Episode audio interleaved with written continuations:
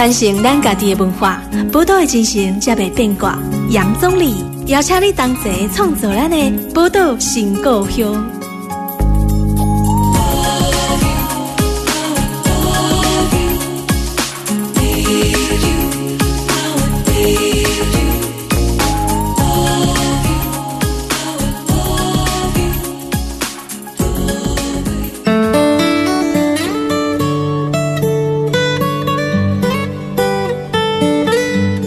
欢迎收听波多人民网 FM 九九点一大千电台。波多情况乡，我是钟理。今日咱这个波多情况乡，诶，要来讨论一个较严肃一点哈。诶，可能跟咱最近个案件有关。比如讲，大概应该知道新闻事件哈，有一个梁姓男子，因为他吸毒了以后，砍杀母亲三十七刀，然后还把母亲的头颅剁下来，从十二楼丢到社区的中庭这样子哈。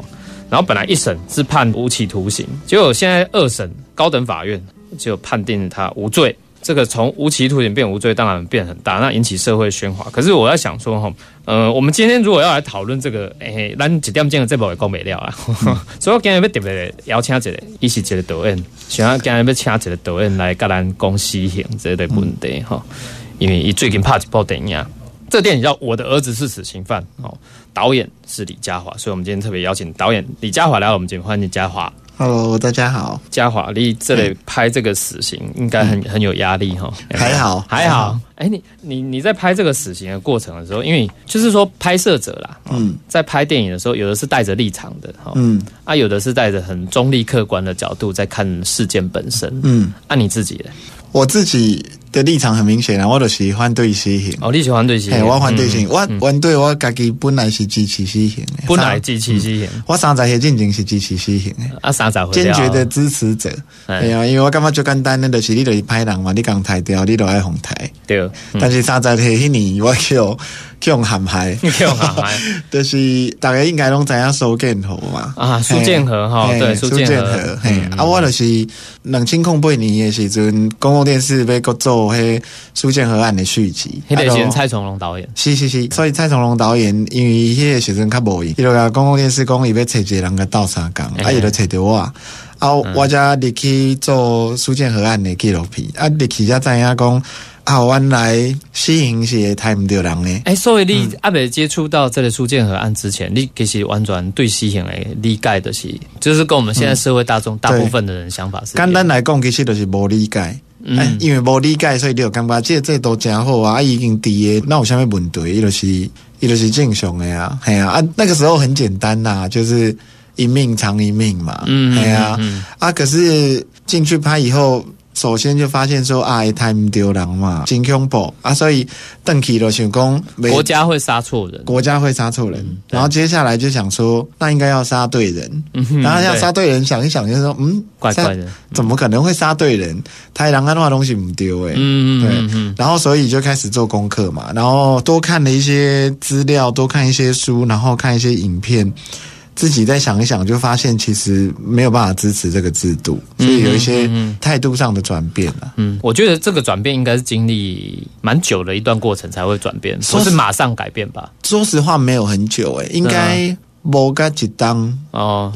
我觉得是想法的转变很快，想法的转变很快。对，因为我觉得是大家有没有。实际接触到这些资料，嗯，因为我觉得绝大多数的民众应该会跟我一样，就是我们之所以会支持死刑，是因为对这个制度认识不够啦。我认为，我认为，嗯，嗯啊，我觉得有一些里面有一些迷思嘛。其实台湾人支持死刑都是一种正义感啊。我觉得我们其实要的大概就是希望死刑做到三件事。我认为，对对，第一个是受害者家属很可怜嘛，我们要保障受害者家属。啊，第二个是。我们觉得要降低犯罪率嘛？对。第三个是我们觉得想要省钱，不要养坏人。嗯嗯嗯。但是我觉得我自己去读书以后，就发现说这三个想象其实死刑都做不到。嗯。对。啊，我觉得死刑的终极功能就让我们觉得很爽，就是有一个坏人被杀了。嗯嗯。但是后来想一想，就会觉得说，一个成熟的公民社会定定公共制度的标准，不应该是只有让我们爽而已。对。啊，所以我就觉得说，我们应该要，如果你要更实际的做一些事情的话，死刑的功能太有限了，然后再加上杀人是错的，简单来讲是这样，所以我就没有很支持死刑。嗯嗯嗯，所以因为这样吼，其实我跟嘉华导演我们也认识蛮久，那那应该就是为迄个自由的滋味的时阵，差不多迄个时阵出赛，迄个时阵我嘛是书改会嘛吼，哎系啊，我还个会记咱去到迄个高登书，哎啊书案因迄个做迄什么血迹喷溅的现场啊，对对对对对，经历过这些好，那我觉得相对来讲，当然呃导演本身是反对死刑这个制度了哈。我本来嘛是，嘿，嗯，唔过吼，我也话告对讲，因为社会运动者，他当然是从社会运动的角度，他去希望说废除这个制度。可是你用的是影片来诉说这个制度里面的问题。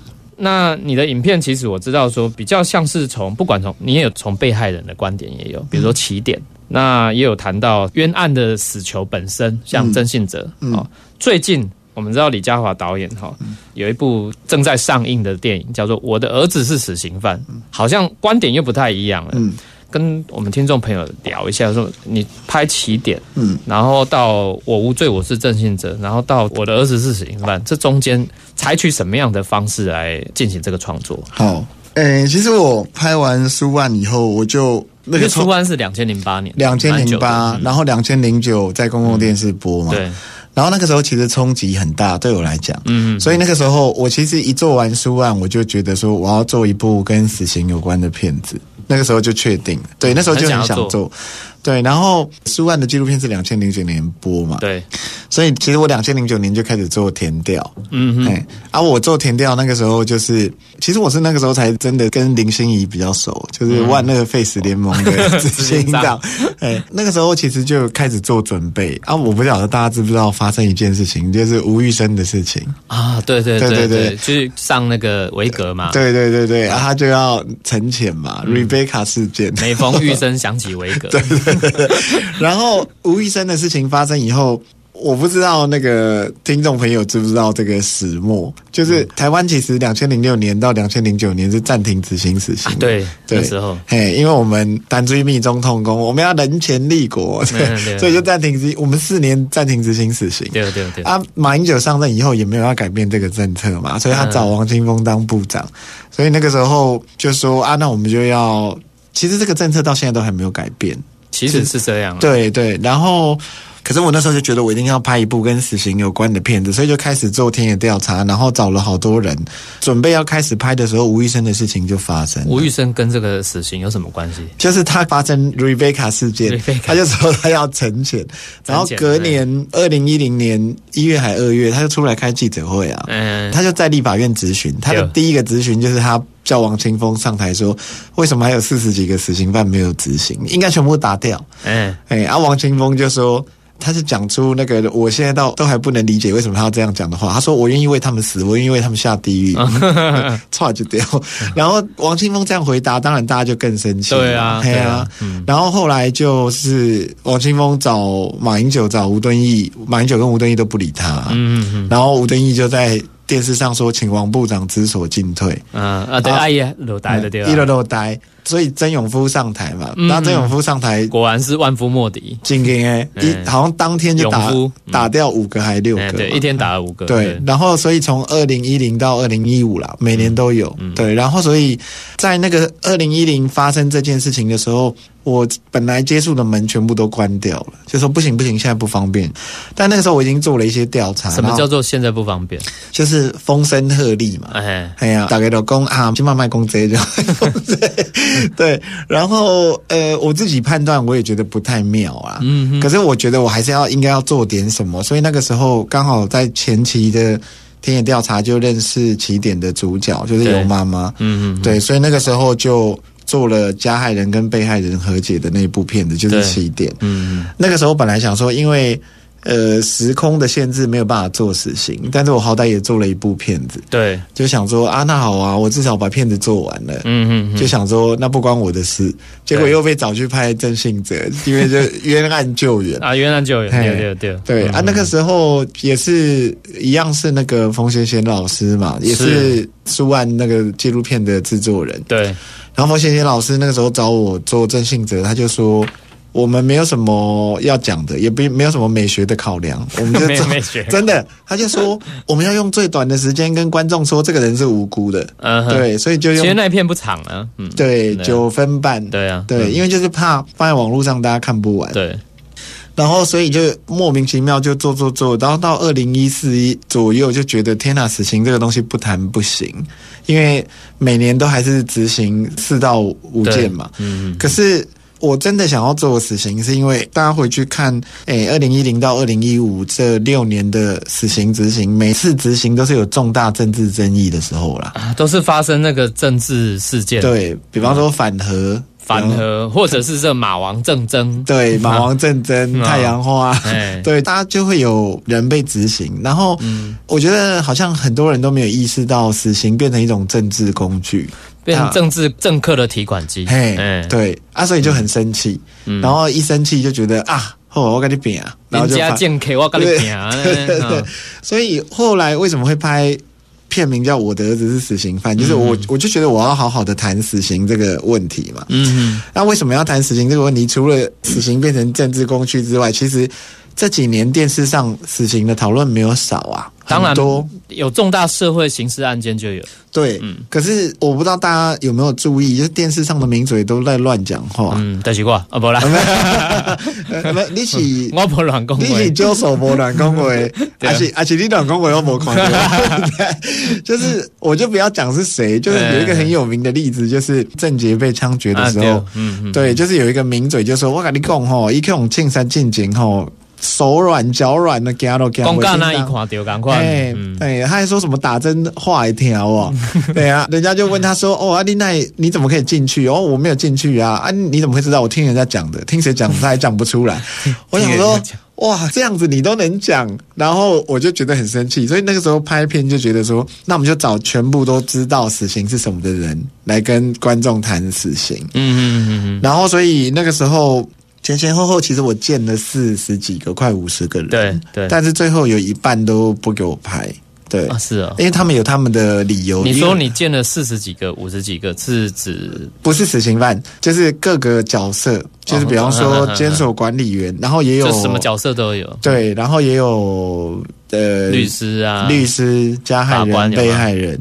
其实法官有啊，法官也有，对。嗯然后后来有一半都有他们的理由，觉得不太方便露脸，但是还还是聊了很多啦。我自己觉得收获很多，最后拍了二十几个人，嗯哼，然后只用了十个人。嗯那那个时候的用意很简单，就是要跟观众谈死情是什么。可是我的立场就是觉得说，你首先要把他们当成人嘛，因为因为我觉得我们其实看事情有一个习惯，就是。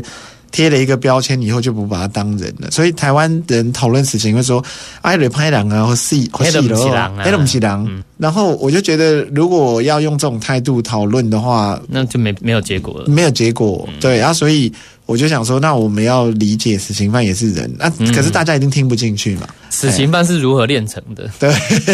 但是那既然大家听不进去，那我就说啊，我们不是都说大家都是人生父母养的，对所以就换个角度，就从爸爸妈妈的角度来理解。对，嗯，对，所以就有这部片子，就想要用比较温和的角度告诉大家说，你们要不要重新想一下死刑这个制度？可是我也没有希望观众看完就一定要有立场对，就是嗯支持或反对，你可以再想一想。可是我的终极目的就是希望。大家要先把死刑犯当人，然后我们来想一想，对这个制度是不是其实我们有很多不理解的地方？嗯哼哎。因为我觉得你只要去做功课，你就会你就会有一些想法的改变。是我们看到说这个嘉华哈，他对于死刑本来是支持的，现在后来反对死刑，他是有他的一个脉络在的啦。嗯，觉得当然不是讲你大概人都爱像李嘉华导演那那赶快 哦，因为接触了或拍摄影片的关系，然后你立场改变，而是说至少就算不改变立场，你要好好思考一下啦。哈、那我们先休息一下哈，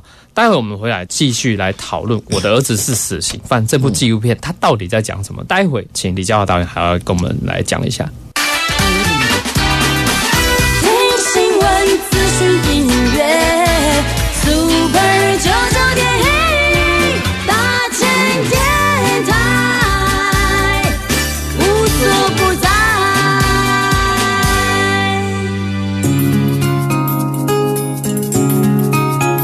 传承咱家己的文化，宝岛的精神才袂变卦。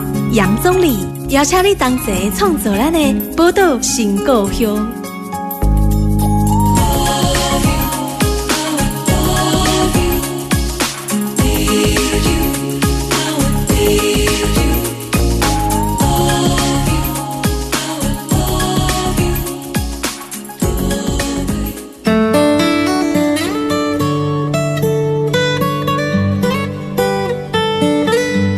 欢迎大家波多联播帮 FM 九九点一大千电台波多情况用，我是总理。今天波多情况用为大家访问是咱纪录片导演哈李嘉华导演来到我们节目哈。李嘉华导演呢，最近有一部纪录片在我们全台湾的戏院都上映了，片名叫做《我的儿子是死刑犯》。这部影片到底在讲什么？我们这一段节目就要好好来请嘉华导演来跟我们说一下。因为其实既然讲到我的儿子是死刑犯啊，死刑犯的关键字啊嘛，哦。还有我的儿子，儿子也是关键字。好，那死刑，死刑怎么样才能判死刑？第一啊，被判死刑，我们比较简单呢。刑法的这个 二十二章两百七十一条谈的就是杀人罪。哈，杀人罪怎么判呢？所谓刑法二七一条，杀人者处死刑、无期徒刑或十年以上有期徒刑，对，叫简单。所以利亚台郎因为单台湾有死刑嘛，哈，所以可以处到死刑。可是杀人的定义很广啊，要怎么样？你看，杀人也可以处到死刑，也可以十年以上啊，也可以无期徒刑。到底要选哪一种嘛？哈，你被怕这个我的儿子是死刑吗？你想安可以选择列题材？这部片子有一个结构啦，对我来讲，就是列问题意识嘛。嘿，其实我很就是要跟大家谈死刑到底是什么。嗯啊，所以基本上这部片子里面有三个案子，一个是 A，他还在看守所里面。嗯哼，剩下两个 case 都很有名，一个是陈玉安，他是陈玉安杀害自己的父亲。嗯哼，还有一个就是全台湾最有名的郑捷嘛，郑捷的案子，嗯，就像刚刚总理讲的，就是我其实，在做片子的结构，就是在谈死刑的过程。对，所以第一个 case 就是 A，他做了一件事情，然后被判死刑。嗯，所以就是在大概就是跟你说，你得逮完之后，下面逮几列可用判死刑，所以他是案件发生到定验的过程。然后陈玉安的状态就是定验以后，你到执行前。会发生什么事情？你要钱，你要陪伴。可是陈玉安他没有钱，也没有陪伴，所以他会发生什么事情？所以是这是一个待死的过程。嗯，然后到正结就是案子发生了嘛，然后你要被枪毙了，枪毙以后会发生什么事情？嗯嗯。所以这部片子的结构其实它真正的主角是死刑，就是案子发生了定验，然后定验到等待的过程，然后最后会被执行了，然后甚至送到殡仪馆里面。啊，其实我有一个终极的提问，就是。我们看到死刑被执行了，那台湾社会得到什么嘛？但我有我的答案啦，我的答案就是什么都没得到。对，就是死刑这样执行对台湾的我们到底有有什么反省呢？对对对对对，或者是说你会给你什么启示吗？对，那挑这三个 case，除了这个结构以外，还有一个理由是，因为他们三个案子的爸爸妈妈态度都不一样。哎，父母的态度不一样。因为 A 的爸爸妈妈就是 A 就是匿名的啦，因为他现在还在在监当中，就是尽量保护他的家人这样。然后他爸爸妈妈就是每个礼拜还去看他两次，他加关心呢，嘿，加关心，应该是全台湾仅有了。好，老公，全台湾仅有，因为诶，剩下的极刑犯的家属拢无人被查吧。你拢无无咧插诶，家属已经像是断绝关系往来，绝大多数，绝大多数。其实你去看，还有在联络的，也都是很底层、很弱势的啦。嗯嗯嗯。然后，所以 A 的状况是。爸爸妈妈还想救他啊！陈玉安是因为他妈妈很特别，是他是被害人家属，也是加害人家属嘛。因为陈玉安是台西印老辈，对，嘿啊，所以对于妈妈来讲，一是凶手为家属，或是被害人的家属，对对对，所以就刚扣诶，然后他就希望陈玉安赶快被处决，赶快把这件事情解决解决掉。对啊，郑杰的爸爸妈妈是完全不知道怎么办嘛，所以是想救想杀。不知所措啊！这三种态度对我来讲，刚好也是我觉得是台湾的民众对死刑不一样的态度啦。对对啊，所以刚好就挑了这三个 case，然后讲一个跟死刑有关的故事。嗯嗯嗯嗯。所以如果以这三个死刑犯跟他的家人的故事啊，其实真的不太一样。一个一个来说好了，比如说这个死刑犯 A，他其实好像如果因为我有看过这个影片的哈，那他所犯下的。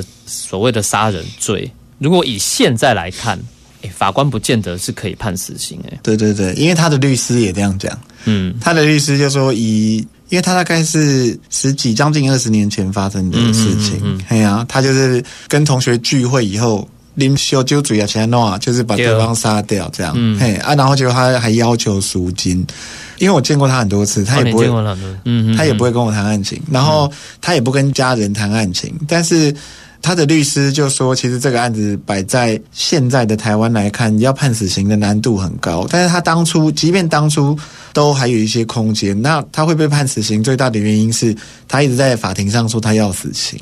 啊、他自己说你让我死，这样我要死刑。对对对，而且他在法庭上态度很坚决，嗯哼，嗯，就是他就一直呛法官啊，就是花戏花戏花戏。嗯，伊即马刚美协会跟我动这是第法庭，还了，哎，觉得有时候人是个性是这样，嗯，其实很多会犯下过错的人，他的个性本来就是相对会比较极端或比较冲动。冲动型的，对，嗯。都人格上了，对，啊，所以你就你给我一个死刑，我一个痛快啊，因为我反正我就杀了一条人命了，你我就用我这条人命去还这样。对，我觉得他应该也是不想要把家人牵连进去。嗯可是家人，我看里面就是妈妈什么的，都还是会去探望，会啊会，但是他们其实压力很大。说实话，其实很感谢他们愿意让我拍，都沟通很久嘛，讲了很久。然后我现在目前为止有收到，有看到一些很比较不友善的讨论，然后就会说啊，他们想红干嘛干嘛，没有，他们吓死了。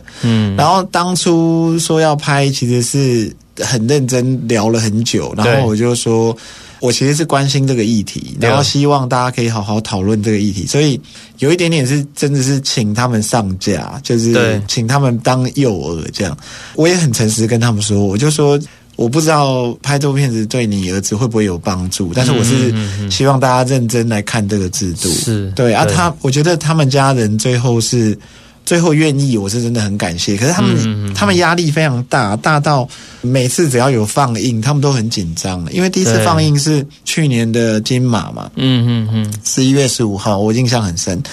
为什么我印象很深？因为十一月十四号的时候，A 的妈妈打电话给我，她说可不可以不要放了？嗯他们快吓死了，安怎讲？因为应该曝光。惊曝光，惊人诶找麻烦啊。可是我看恁迄拢马赛克处理啊，哎，马赛克，因为就是怕他们，因为这安怎讲？我讲这个要用骂，讲你拢替加害人讲话。嗯，因到最可怜的，就是事情发生以后吼，厝边隔壁拢会讲因为对啊讲对对，讲因为无无答应哦。嗯，最恐怖的是，他们怕有人找麻烦，嗯所以只要一听到有人在打听他们，他们会马上搬家。哦，对然后搬到什么程度？为什么要搬家？有一天就是这个 A 的哥哥在外面吃饭，就有人来问说：“哎，你是某某某？”然后他就说：“对，我就是。”然后当场对方把手打断，啊，真的啊，哎啊，所以他哥哥就离开台湾去国外工作，嗯然后几乎都没有回来。嗯哼，啊，他们家又不能全部人都出国，所以他们就是一直搬家，一直搬家，一直搬家。嗯哼哼哼。对啊，到现在这个状况都没有改善，这样。对，其实我觉得台湾对于加害人的家属是相当不友善的。对对对对，呃，这个部分哦，我最近读过一本册，叫做《加害人家属》。嗯，这是一个日本的作家写的一个铃木生源啊。铃木生源下这本册叫《加害人家属》，不能哭也不能笑的无声地狱，其实描写的就是这个加害人家属他们的处境啊。对，那头呃李嘉华导演的讲诶，可能你看邻居出去隔壁会对你不友善。媒体会来攻击，媒体甚至会二十四小时，日本嘛是安尼哦，这日本的经验跟台湾就高兴。嗯，日本的媒体会来跟拍你这些被害人的家属，然后甚至你的家里有小朋友的话，你可能要一直转学啊、搬家啊等等，甚至要改名换姓。比如说，我丈夫杀了人，然后我要跟丈夫离婚，改回我原本的姓，因为就是冠夫姓嘛，现在改回我原本的姓氏，然后小朋友也要改名字，就为了要躲避说社会对加害人家属的关注。可是老实说哈，加害人家属有时候他是一个，有时候我看起来像是无辜的被害人家属，也是一样哎、完全同意。对嗯我觉得还是一样，就是台湾人太有正义感。嗯那这个正义感，我觉得有时候用错地方了，因为你看，我们都现在大家都说负债不能自偿，对，哎，因为我们要个体要为自己的行为负责嘛。对你敢给走，你敢给搭。可是好奇怪哦，就是我们只要发生重大刑案的时候，我们就会说你家人都有问题耶。可是不是负债不不用自偿吗？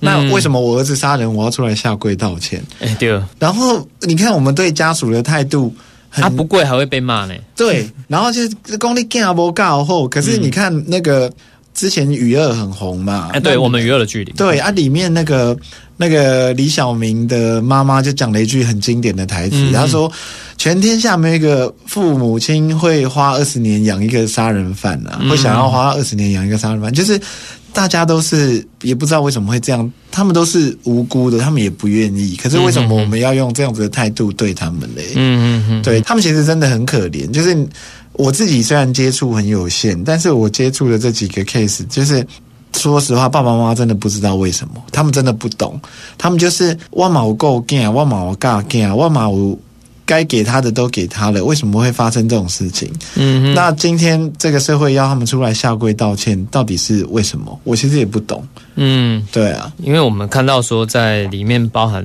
其中一个死刑犯就是最有名的那个郑捷啊，嗯，郑杰那个我们看到当时的媒体是铺天盖地哦，因为大家就准备看郑杰的父母下跪跟全国人民道歉，这样，嗯这是我觉得很奇怪了，就是说。我们的这个文明就停留在说加害人的家属跟大家道歉，然后我们心里会得到一丝丝的一些安慰吗？不会，不会吗？我觉得不会，但是就是大家就是觉得他们该道歉。嗯，还有、啊还有一个就是媒体啊，嗯因为影片里面当然不会去琢磨在媒体的嗯方面，但是你自己作为一个算是影像工作者，你对于媒体在报道这些社会重大刑事案件的时候，嗯。你怎么看？就是很生气啊，就是我觉得这是共业啦，嗯，光怪媒体也不公平，就是对，大家一起造成的。就是我觉得观众也有责任，但不是说媒体没有责任，就是我们大家一起促成这个结构的。对啊，像刚刚总理讲到，我就想到那个对家属的追杀，陈静心的小孩啊。哦，就是他不是现在不在台湾嘛？对对对，然后大家就会被说，领养走了当美国人。对啊，有人就会说，哦，冰箱陈静心也跟那也猜安诺安诺啊，嗯，希望啊盖不还够我觉得陈进兴啊，对啊，可是他们听不下去啊，嗯，对不对？所以我觉得这里面有一个，你看媒体的下标方式，你就知道对这，个讨论有问题嘛。常常头版都会下一些奇怪的标，最近都还是啊，你看现在也是，杀了太太竟然逃死，对，竟然逃死，逃死，哎，他不是没事的呢，哎他要负其他的责任，他要坐。坐牢啊，做三十年牢，坐二十五年牢，这个嗯他没有逃过他的罪刑责。可是媒体就会故意用逃。大家来生气对对 对下标方式，好希望大家不生气，这样。很怕大家不生气，很怕大家对对对。对，所以我觉得这种方法没有办法解决问题啊。就是我们台湾媒体讨论事情的方式，台湾媒体跟社会大众沟通的方式，都还是用一种情绪动员的、的方式嘛。啊，我觉得这个很危险，所以这个情绪动员的方式其实很简单，因为你就不用做功课，对。就是我只要跟你站在同一边了，哎，但东西喝狼对，因东西拍狼，这样就好了。嗯嗯啊，所以我觉得媒体跟社会大众大家会形成一个结构，就是我们都不用思考，嗯我们就一起生气、一起笑、一起开心就好。嗯啊，我觉得这样这样讲有点高傲，可是我真的觉得这样社会不会进步。我觉得我们是第三方啦，其实每次都会有人问我说：“啊，你又不是当事人，你怎么可以理解他们的心情？”嗯啊，我也要回过头来问说。啊，你也不是当事人啊，嗯所以你也很难理解他们的心情。我是说，如果我今天我们是当事人哦，你要做什么情绪性的发言，我都觉得是合理的，嗯因为你就在那个情绪里面，你怎么可能不做情绪性的发言？是啊，对，所以如果你是加害人的家属，你会哭，你会崩溃，你会道歉；你是受害人的家属，你会愤怒，你会伤心。我觉得整个社会都要给最大的包容，他们讲什么做什么，我们都不能说什么。对，可是我们今天是一个成熟的民主国家，对不对、嗯 o e c d 说台湾已经是一个已开发国家，嗯我们被认为是已开发国家。那你在这个成熟的民主国家的制度里面，你作为一个负责任的公民，你就不能参与情绪动员嘛？嗯嗯，我就觉得我们是第三方，我们就要冷静下来，就是因为我们不是当事人，所以如果我们要帮助受害者家属的话，其实我们要用最冷静的态度、哎，是啊，对，所以不是他哭，你跟着他哭，你就叫帮助他，啊就是当然，嗯，他在哭的时候，你更要冷静说啊，那我现在可以做什么帮助他？对，对，哎，就是大家每次都说啊，我要给受害者家属支持，我要给受害者家属帮助，所以我要给他死刑。可是不是嘛？那受害者家属到底需要什么？哎受害者家属他家如果经济支柱被杀掉啊，他就没有钱，我们应该要给他钱呢、哦，我们现在有没有给？没有。或者是他的家里需要有一些，比如说就业的辅导，对等等就业辅导哦那个因为可能家里还有剩其他的人，对。他有就业上的需要，因为如果家里的经济支柱倒了，对。哦可能有其他的需要，这个都要帮忙。嗯，心理上的辅导心理上的辅导、法律辅助，对法律上的辅助，对让他在法庭上不是那么孤单。对，嗯。然后最直接的陪伴嘛，对。所以我们可以帮受害者家属做的事情好多、是啊是啊，但是我们有没有做？没有。是啊，对，因为我今天台湾人就会说，我们好有正义感，所以我们帮你把它我杀掉。们的正义感就是那一颗子弹。对哦，然后我觉得这个正义太廉价了啦。嗯每次都会有人批评比较支持 Face 的人说：“啊，你们就是没有帮受害者家属好好的想一想。”嗯，但我其实要回回过头来说，那支持死刑的朋友，你们真的有帮受害者家属想一想吗？嗯哼，我觉得这个这个不是单方面，这是大家要一起共同来想的。对对对、啊，所以如果你愿意思考，你就会发现死刑不够嘛。嗯，死刑在根本其实没有给他们实质的帮助。对。那站在我的角度，我就会觉得，那我想要用实质的方法帮助他们。死刑可能也许是对被害人家属一时之间的，他会觉得说啊，对我看到我的杀父杀什么人的仇人仇人他死了，对就这样。对可是他到底他这辈子还会不会继续活在这个事件里面？嗯我想如果没有人来帮助他，很难走得出来了。没错。我们今天再休息一下哈，待会下一段节目继续回来。我是李芷婷那系，你现在收听的是 Super 九九点一大千电台。我不是谁的皇后，也不能被占有。就算我会一无所有，再见我的美丽主世界。新闻资讯、音乐，Super 九九点一大千电台。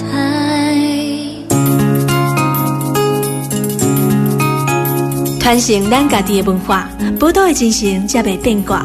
杨总理邀请你同齐创作咱的宝岛新故乡。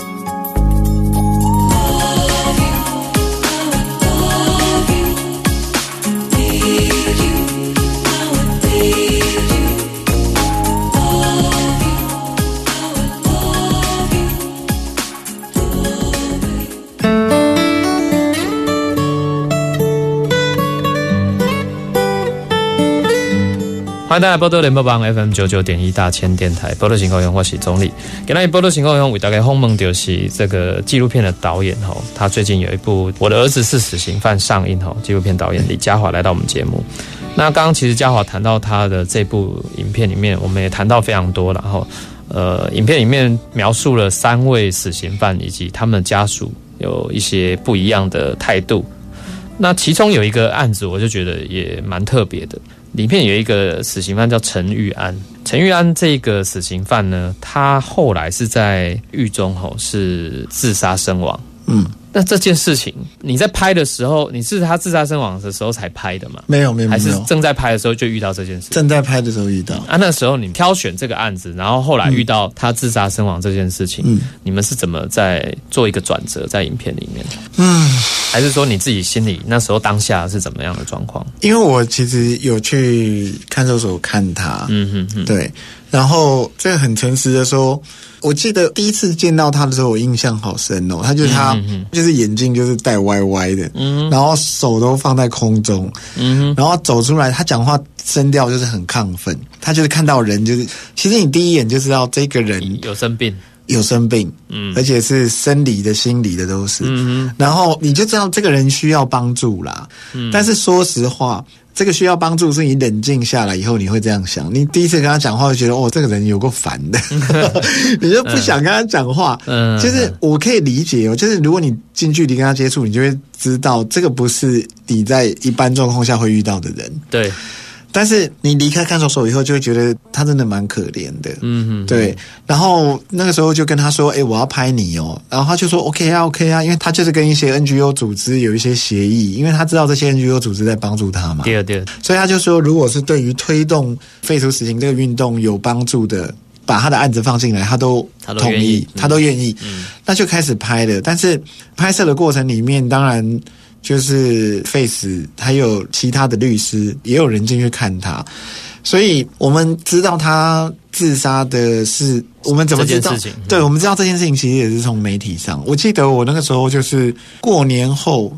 对，然后那时候在电视上看到也是吓死了。可是我觉得最震撼的是这件事情发生以后，你去看网络上的反应，所以有乡民就是说，因为他是用很极端的方法自杀，他就是用橡皮筋橡皮筋嗯对，把自己的脖子套住，然后竟然就有乡民说，我们要发起寄橡皮筋进看守所的活动。嗯，然后我我看到就整个傻住，就觉得、啊，台湾人真是太有正义感了。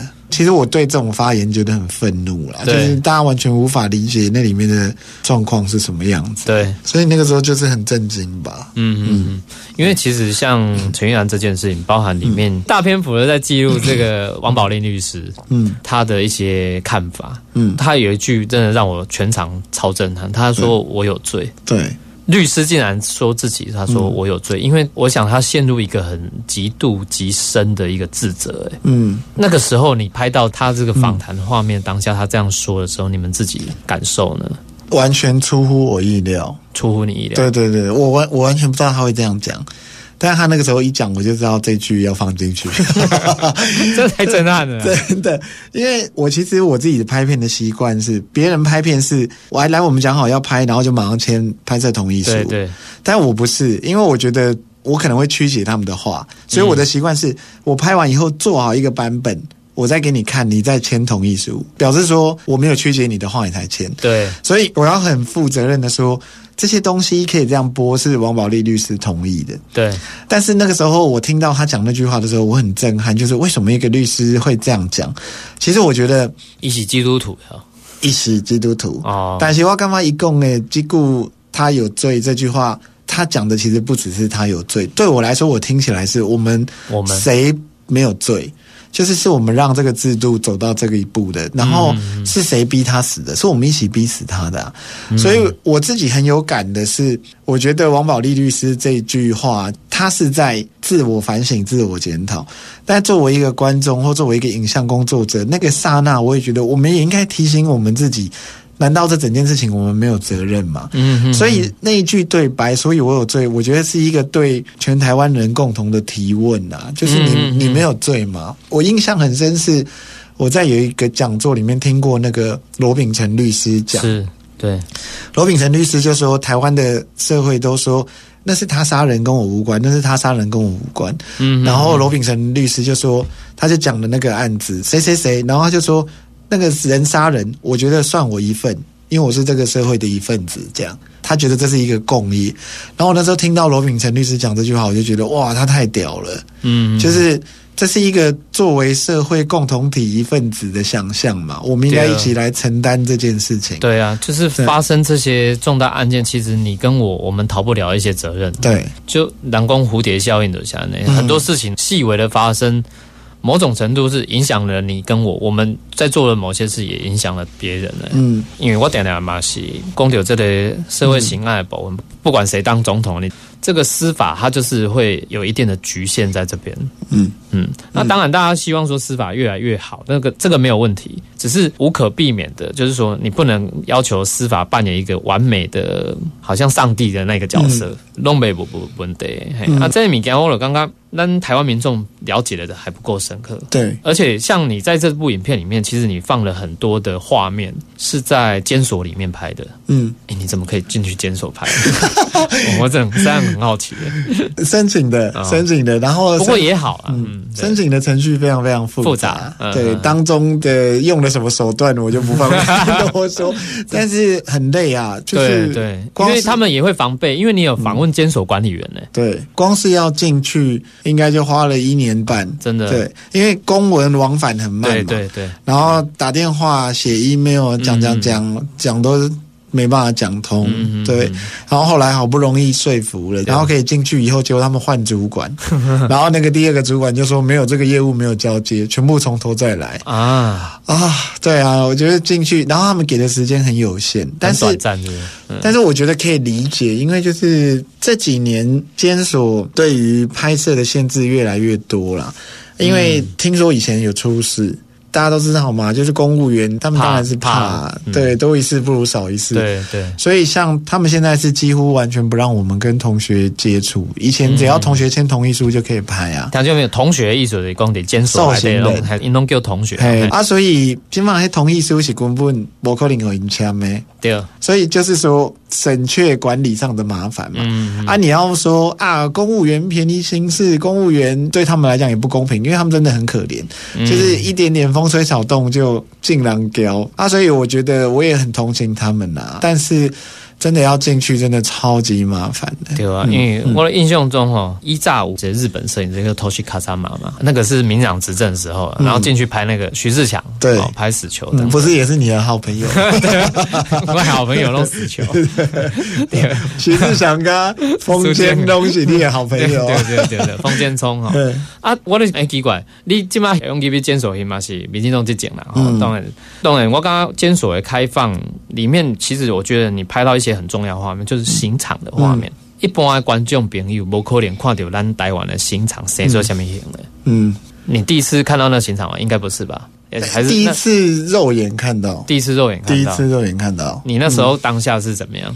那时候当下会是惊惊不？那时候当下是时间很有限，赶快拍。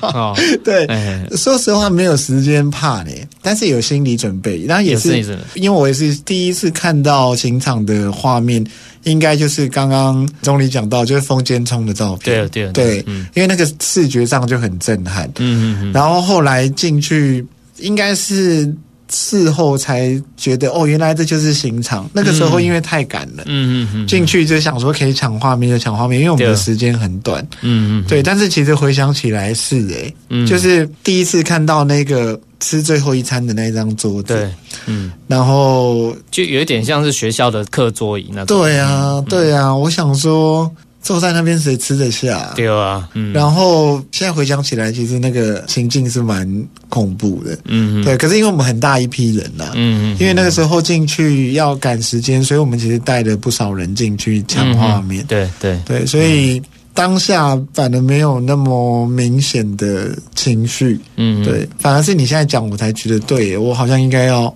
震撼一下。因为我自己是进去过看过刑场，我那个时候是真的整个毛骨悚然。嗯，我不是说那个咱今嘛气骨黑的黑款嘞，我是讲那个整个气氛啊，嗯气氛让人家觉得不舒服。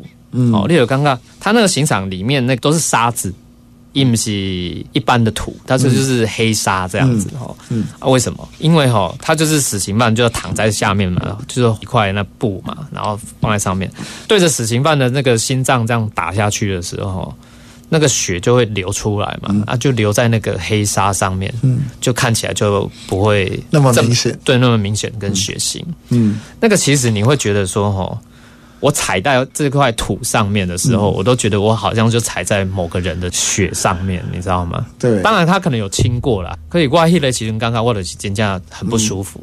嗯然后我对于这个制度，我真的觉得说，不管你是比如说在美国用电击的啦，做电椅的啦，嗯。还是做毒药。注射的啊，那、我们是枪击的啦，哈、或者是要用吊的啊，不管怎样，他们都说会先那个麻醉。麻醉。嘿，老实说，没有因为麻醉就显得特别人道。对啊，对，所以我觉得这个制度哈，真的我们去加以检视的时候，你会发现说，台湾社会要冷静啊。你跟我可以有不一样的立场跟看法，你可以继续支持这个制度没有问题。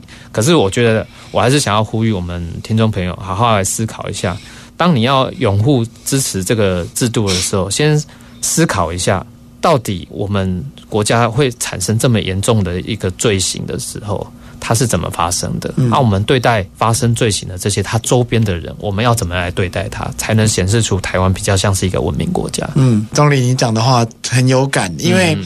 因为我自己在做功课的过程里面，就发现美国一个人权律师叫 Brian Stevenson，啊呀，哎，然后 Brian Stevenson 他就在拍个电影，嗯。对对对对对，然后他在有一场演讲里面，他讲过一段话，我自己很感动。啊，我没有办法原文照引。嗯嗯。啊，他大概的意思就是说，我们要判断我们是不是一个先进文明的社会啊，我们是不是一个好的民主国家，不在于我们用什么态度哈对待那些受过最多教养、最好看、最有钱、我们最喜欢的人，嗯嗯在于我们用什么态度对待那些最讨厌、最穷、最丑、最可恶、最坏的人。嗯哼，我然后们用什么样态度？对，我觉得这段话太棒了。就是对如果我们要成为一个先进的民主国家，我们是成熟公民社会的一员，我们就要一视平等。就是最讨厌的那些人，我们也愿意把他当人看，嗯，嗯我们才嗯能说我们是一个好的民主国家。是是对啊，我我自己很喜欢这段话，所以其实对我来说，这部片子核心的精神就是，如果我们真的要讨论这个制度，请你先把他们当人看。对啊，他们可不可恶？非常可恶。对但是他们很可恶，不代表我们就应该要把他们当成畜生看。嗯嗯嗯，对，所以导演讲的这些南条就明可以好好来思考。我们今天整集节目，你刚刚调料阿诺哦，觉得我们讲的到底有没有道理啊？如果你还是觉得没道理，拜托诶，你来去全台湾各大戏院现在都正在上映哦。我的儿子是死刑犯，拜托诶，来看一下这纪录片，哦，拜托，拢做这北探钱。没探题，拜托，拜托。啊，咱台中的朋友吼，那台中朋友咱伫台中中校国宾影城、甲丰原印八九豪华影城、龙武地方影吼嗯，啊，其他的所在你也用参考我的儿子是死刑犯的这个粉砖上面都会有告诉你台湾各大县市的戏院的时刻表哈。那也再一次谢谢我们李嘉华导演。好，谢谢。新故乡，精彩内容在 Spotify、Google Podcasts、Apple Podcasts 都可以点阅收听哦。